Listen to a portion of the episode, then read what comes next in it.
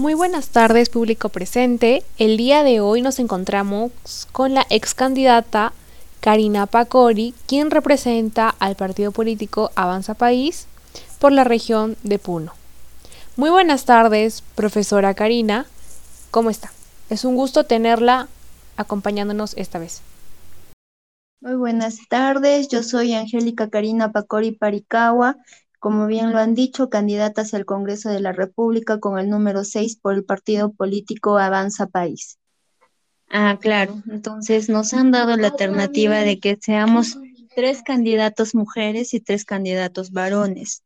Pero sí, no ha habido diferentes circunstancias en, en estos aspectos, porque por lo general, al menos en el partido, nos han puesto después del varón, ¿no? Por eso que yo he terminado con el número 6. Mm, pero más que, como te digo, más espero que quede como antecedente a las diferentes mujeres que pretendan representar no solamente la región, sino también al país o los gobiernos locales, ¿no? Que bastante ausencia existe. Sabemos que esta, esta situación ha sido una lucha constante para que las mujeres adquieran nuevos derechos y más en la representación de un sector, ¿no? Sí, justamente, y me da curiosidad también saber que como su partido es nuevo y de hecho tuvo una posición bastante favorable en cuanto a la presidencia, a las elecciones para el Ejecutivo, se estaba disputando el tercer lugar, su participación se incrementó más en los últimos días o últimas semanas de la campaña, por lo cual usted también es candidata nueva, tal vez ha sido su primera experiencia postulándose al Congreso.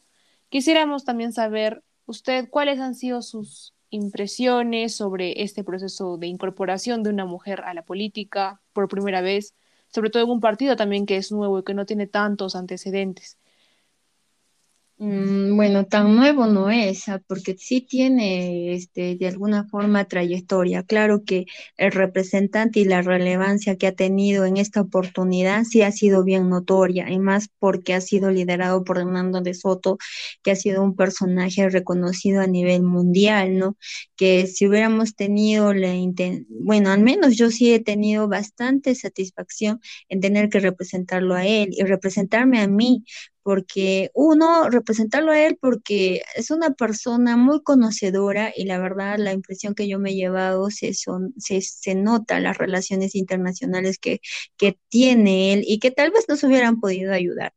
Pero en otra situación, también al representarme a mí porque ha, ha hecho que de repente me valore nuevamente porque me ha, visto ver como una nueva persona, porque he tenido que enfrentar diferentes dificultades y las he hecho.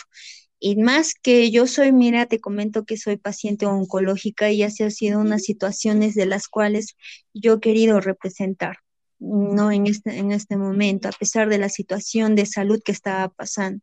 Es lamentable cuando vemos, por ejemplo, no cuando he tenido que visitar diferentes centros de salud eh, la mala atención que tenemos, ¿no? Mira, y e, es, es bien, bien, una situación bien difícil cuando estás en esos zapatos.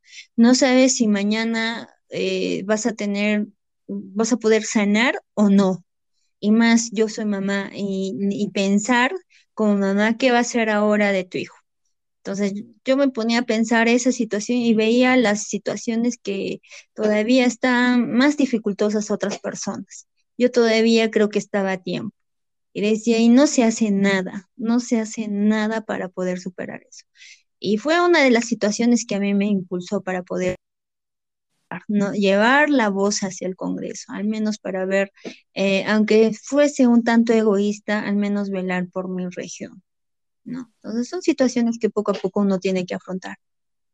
Sí, es muy importante reconocer que una de sus inspiraciones para poder entrar al Congreso era que justamente este grupo vulnerable sea reconocido, sea, sea también incorporado con el mayor apoyo posible mediante el sistema de salud y otros sistemas. También quisiéramos saber, ex candidata, sobre sus análisis sobre las demás mujeres que han participado en PUNO. Sabemos que no han quedado ninguna de, mujeres en el Congreso de la República como electas. Entonces, básicamente la, la paridad de alternancia ahí no ha tenido tanta repercusión como se esperaba. Así es, es que como te digo, la región de Puno, como también creo que es la región de Cusco, y, y creo que todo nuestro país, ah, de alguna manera, tiene todavía un concepto machista, una situación machista que no hemos sabido afrontar, porque eso ya empieza desde casa, donde te dicen, oye, atiéndele a tu hermano y siempre se ve como prioridad a la entidad varón, ¿no? y a la mujer como que tiene que hacer diferentes situaciones en la casa, pero no como una representación como familia. Pero es, la, es lamentable reconocerlo, pero sin embargo, eh, al menos te diré que yo vengo de una familia de puros varones. ¿No? Y si, si algo he aprendido de ellos es la fortaleza que he podido tener en estos momentos. Y, y como te digo, visitando en diferentes sectores, hay dos conceptos la opinión de una mujer no vale o siempre el mingoneo para, para ver si podrán. Entonces yo veo que por claro, en ese aspecto yo veo que de alguna forma también ha tenido bastante repercusión en tener electos a los varones, que no decimos que son incapaces, porque todavía no sabemos si van a representar bien o mal, ¿no? pero sí eh, vemos esas circunstancias machistas que tenemos dentro de la región.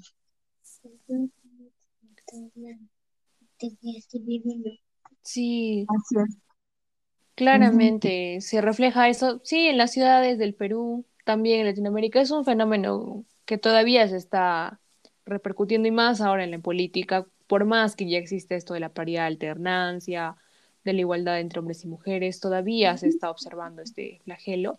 Así quisiéramos saber si es que usted alguna vez en la campaña ha sentido estos tratos directamente hacia usted, tal vez de la opinión pública, del público al que usted quería convencer, del electorado más cercano. Queríamos saber si es que usted ha, podido vivir en carne propia estos ataques que se dan injustificadamente hacia las mujeres para subestimar sus capacidades, habilidades que ya han adquirido? Bueno, te comento que, bueno, esa situación siempre se ha visto en diferentes sectores. Al menos el sector de Puno está dividido por... Sí. El sector de Puno está dividido mm, por dos situaciones bien trayectorias, se puede, de grande trayectoria por ejemplo, el sector de los quechuas y el sector de los aymaras. Entonces, esta situación nos ha llevado, nos ha llevado a que tengamos que recurrir no para nuestros para nuestros votos hacia el campo. Y en el campo observamos claramente que el hombre camina delante de la mujer. No se le permite que la mujer adelante, por ejemplo, hacia el varón. Esa es una falta de respeto, ¿no? Entonces, sin embargo, en la ciudad todavía ya de repente de alguna forma hemos superado esa situación. Pero cuando hay asambleas abiertas, quienes opinan son los varones. Y cuando se tiene que escuchar a una mujer, la opinión, te diré, no es recibida como tú quisieras. ¿no? Y siempre a través de risas, carcajadas, ¿no? En tener, como tú lo has mencionado, mingonear, ¿no? De alguna manera hacia las mujeres, sí existe, porque todavía, porque todavía estamos estamos pues, eh, como te digo, en esta situación machista, ¿no? Que estamos viviendo. Yo sí he tenido problemas, también he tenido problemas dentro del partido, lo he tenido problemas, y creo que todas las chicas, porque eh, si tú observas las listas, siempre empiezan por varones. Entonces es una situación que también no debería de darse, ¿no? Debería ser un sorteo o algo así. O, y ahora dentro de los de los que te apoyan, ¿no? Siempre hay esa situación de tener que apoyar a un varón antes que a una mujer. Son pocas las personas que pueden tener confianza en las mujeres. Pese a que, mira, yo tengo una situación bien plasmada en que pienso que las mujeres ahorita deben, deben, tienen toda la capacidad moral, tienen la capacidad profesional, ¿no? Y sobre todo por el hecho de que ser, ser mujeres les da pues eh, esa situación de poder representar a cualquier sector, no solamente ¿no? A, como congresistas o un gobierno local y todo eso, solamente que nos falta impulsarlo. Como te decía, algo que me queda con, con gran satisfacción es quedar como antecedente el tener que ir a los debates con varones, con mujeres, tener que hacer presencia, ¿no? Y dejar, como te vuelvo a repetir, el antecedente para las futuras mm, candidatas que puedan venir, ¿no? Más adelante. Sí, y esto también es bastante curioso para señalar, sobre todo el hecho de las propuestas que han planteado las mujeres sobre la agenda mujer, digamos, como podríamos llamarlo. Usted ha podido también plantear algunas medidas que favorezcan a las mujeres. han habido ciertamente algunas mm, candidaturas en general que no planteaban necesariamente o que lo omitían o que se hacían de la vista gorda o capaz simplemente estaban en contra, ¿no? De, por ejemplo, el espacio de, de los derechos sexuales y reproductivos de las mujeres, la educación con igualdad entre hombres y mujeres. Estos espacios, estos ámbitos de diálogo, de discurso, no han sido tan debatidos en los, en los espacios de discusión, por lo cual ha habido una ausencia de estos derechos que claramente afectan directamente a las mujeres. ¿Sí ha podido notar eso o sí ha notado al menos en su entorno, tal vez del partido, las demás mujeres han podido aportar un granito de arena mediante alguna propuesta a favor de la agenda de la mujer. Bueno, dentro del partido yo sí he visto presencia, inclusive hemos tenido conversatorios en tener que impulsar ¿no? la protección de las mujeres, nos preocupaba el caso de los feminicidios o la violencia simbólica que en todas las mujeres en realidad pasamos. No sé si tú hayas tenido una experiencia, no sé cuántos miembros serán en tu familia, pero sin embargo, mira, yo como te mencionaba, vengo de una familia donde son puros varones, en la cual no siempre era que la mujer le tenía que atender al varón. Eso ya es parte de una violencia simbólica, que no nos damos cuenta, pero está creciendo cada vez más, más al hecho de tener que llegar, mira, a los campos y lo que te mencionaba, de que el varón siempre tenía que ir adelante, ¿no? Entonces, eso ya es, como te digo, es el inicio de tener que llegar hasta por no decir a un aspecto de feminicidio. Y como te digo, dentro del partido sí lo hemos observado, sí lo hemos visto para poder impulsarlo. Y era nuestra principal tarea como parte de mujeres que somos, ¿no? Inclusive ahora, a pesar de que no hemos llegado a la meta que hubiéramos querido, nosotros tenemos otros planes, al menos con las mujeres que más, más llegada hemos tenido, tenemos planes para poder continuar, ¿no? Con los apoyos hacia las mujeres que son parte de violencia familiar o a los familiares que son también, ¿no? De las víctimas de feminicidio. Sí, eh, justamente, ¿no? Son estas propuestas las que se tratan de llevar a cabo en el Congreso, más, digamos, leyes o fiscalización de estas leyes que protejan a la mujer, más no el querer retroceder en estas leyes que ya han sido promulgadas, sino avanzar, también hacer que esta ley sea pues posible, garantizada y el por ende los derechos de las mujeres no serían solamente recalcados en el papel.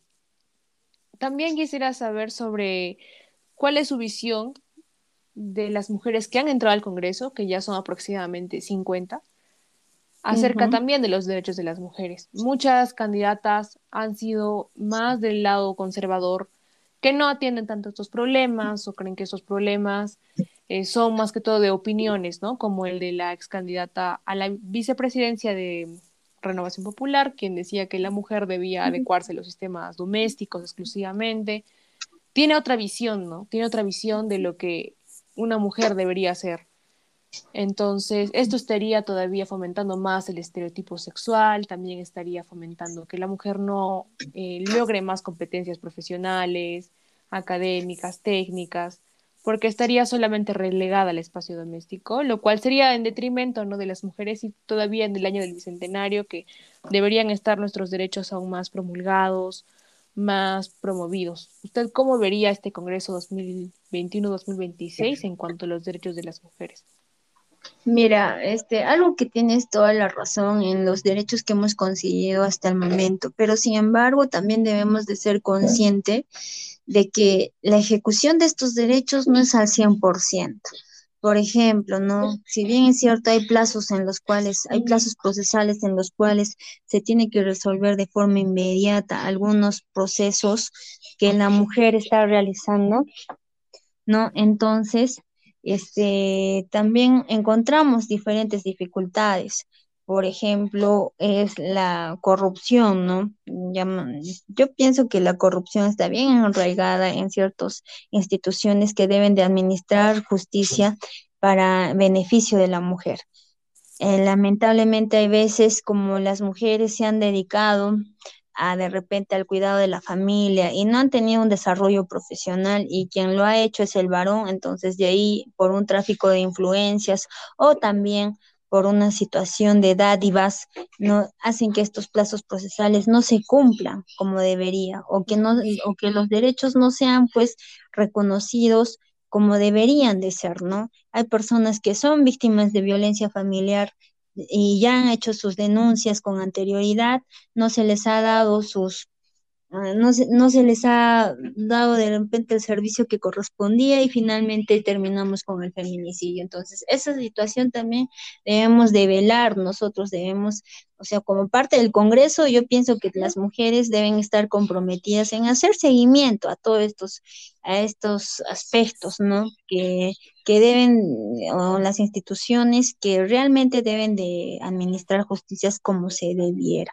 Ahora, como me dice, si bien es cierto, son 50 mujeres que van a representar. Obviamente, todas tienen opiniones diferentes, todas tienen pensamientos diferentes y también vivencias diferentes. Y es por eso que también mm, muchos de nosotros podemos compartir con sus opiniones o no y este es el caso que lo has mencionado. Pero sin embargo, yo te puedo hablar por Avanza País y como te digo, hemos tenido bastante allegada y tenemos situaciones que todavía tenemos que proyectar en beneficio a la mujer y que espero que sí, ¿no? Sigan creciendo.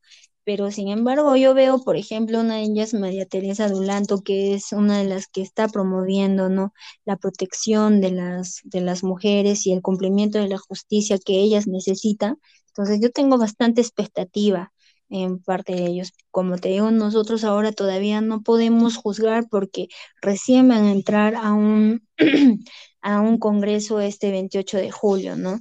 Entonces, en, situación a ello, hay que ver cómo van a empezar a trabajar y darle ¿no? los, los 100 días que, que siempre son evaluados en, en el Congreso, ¿no?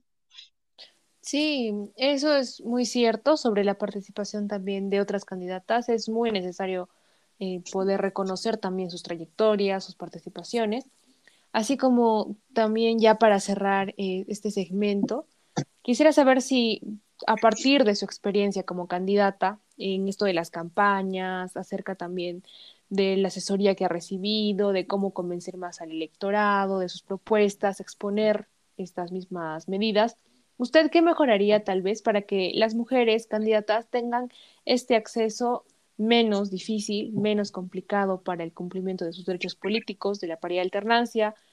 Por ejemplo, ah, podrían ser el financiamiento público directo, podrían ser el voto preferencial y una reformulación de este, más espacios de debate entre mujeres. ¿Usted cómo vería medidas para un futuro que le aportarían más y sería el camino menos complicado. ¿Sabes qué? Algo que he aprendido en toda esta campaña es que tenemos que ser escuchados todos. Las mujeres en diferentes sectores se sienten vulneradas, en los centros poblados, en las comunidades, sienten, como te mencioné, que su opinión no vale y ellas quieren ser escuchadas y ellas tienen un valor que nadie se ha dado cuenta, creo, o tal vez solo yo, y tienen, ellas también votan, y lamentablemente no se le da ese espacio. Yo mejoraría eso, a las visitas dentro de estos centros poblados, a estas comunidades, para escuchar directamente a las mujeres, directamente, porque si bien es cierto, hemos hecho visitas, pero para ser escuchadas no situaciones de la comunidad, pero no hemos escuchado tal vez y ha sido parte de las falencias que no las hemos escuchado a las mujeres de forma personal y ellas bastantes cosas tienen que decirnos, ¿no? En la, en vulneración de sus derechos o situaciones que ven que son normales, por ejemplo, cuando se les golpea, eh, para ellas creo que ya es alguna situación normal o, el, o cuando vemos que el varón no puede llegar días a la casa, pero la ausencia de horas de las mujeres es condenado ¿no? por la misma situación de estas comunidades. Entonces, esos aspectos no las evaluamos y es el momento de que nosotros tenemos que evaluar. Si es que se me da una segunda oportunidad para poder representar a la región o en cualquier ámbito, yo precisamente voy a ir a buscarlas para, para que en esta oportunidad también se sientan oídas, escuchadas, ¿no? Y que veamos cuáles son sus reales necesidades. Ponemos asociaciones, eh, centros de apoyo, pero realmente no les damos el tiempo necesario ni el espacio necesario para que ellas se puedan desenvolver como corresponde.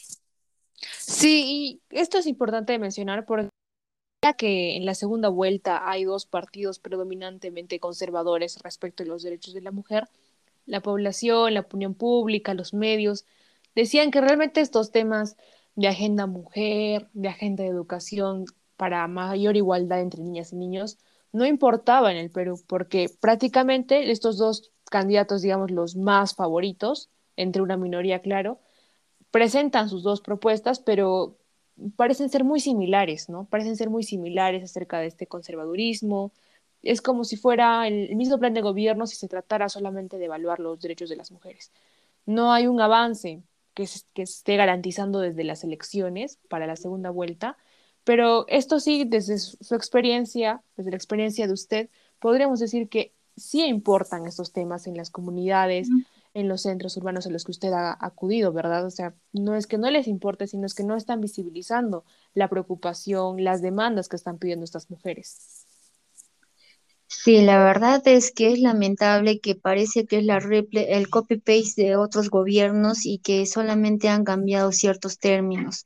Pero sin embargo, este, no, la verdad, en estos momentos, si me preguntaran por quién voy a votar, ahorita yo no tengo un candidato, pero también hay que observar que nosotros mismos, como parte de la población, hemos sido los que hemos elegido a estos a estos dos candidatos para que uno de ellos sea nuestro presidente. Entonces la responsabilidad también es de nosotros mismos, ¿no? De repente no querer informarnos o por ideas populistas, porque lamentablemente el, el peruano solo quiere escuchar lo que le conviene y no evaluamos lo que realmente nos puede beneficiar.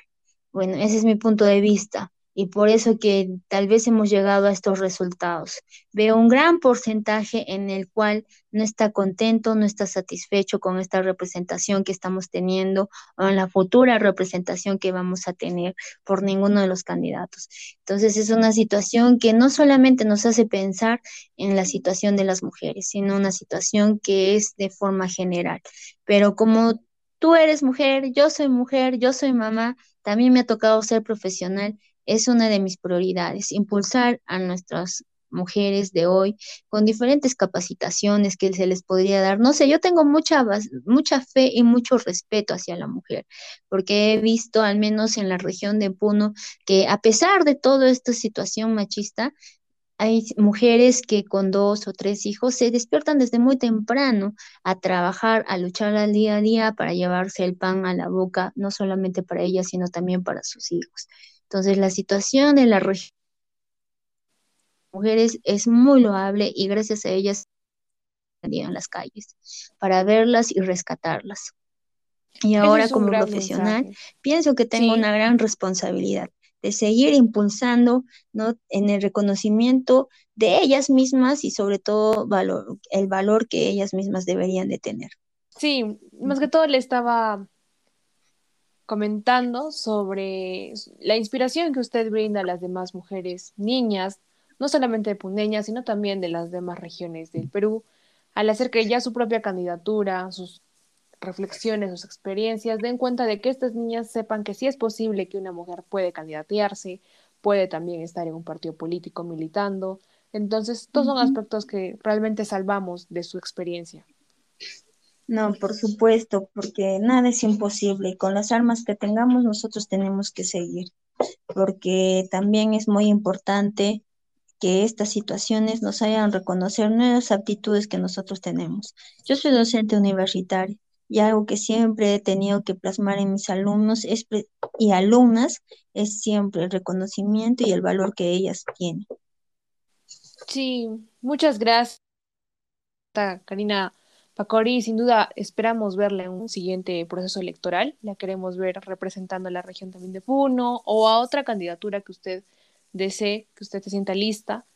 La vamos a esperar y esperamos también contar con su participación en otras actividades de este proyecto.